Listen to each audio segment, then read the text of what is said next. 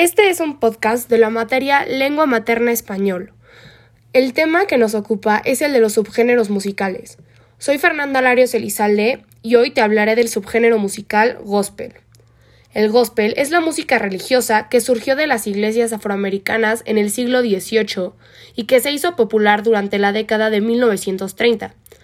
Dentro de esta música se pueden encontrar una mezcla de otros géneros musicales, como spirituals, jazz, rock, pop, melódico, latino, corales, instrumentales, etc., siempre y cuando hable sobre Dios. Suele incluirse también la música religiosa, compuesta y cantada por cantantes cristianos sureños, independientemente de su etnia. Algunas de sus características más importantes son armonía, habla principalmente sobre Dios. Coros con. Uno, unos de los cantantes más famosos son Mahalia Jackson, Golden Gate Choir, Thomas A. Dorsey. Bueno, hemos llegado al final de este podcast.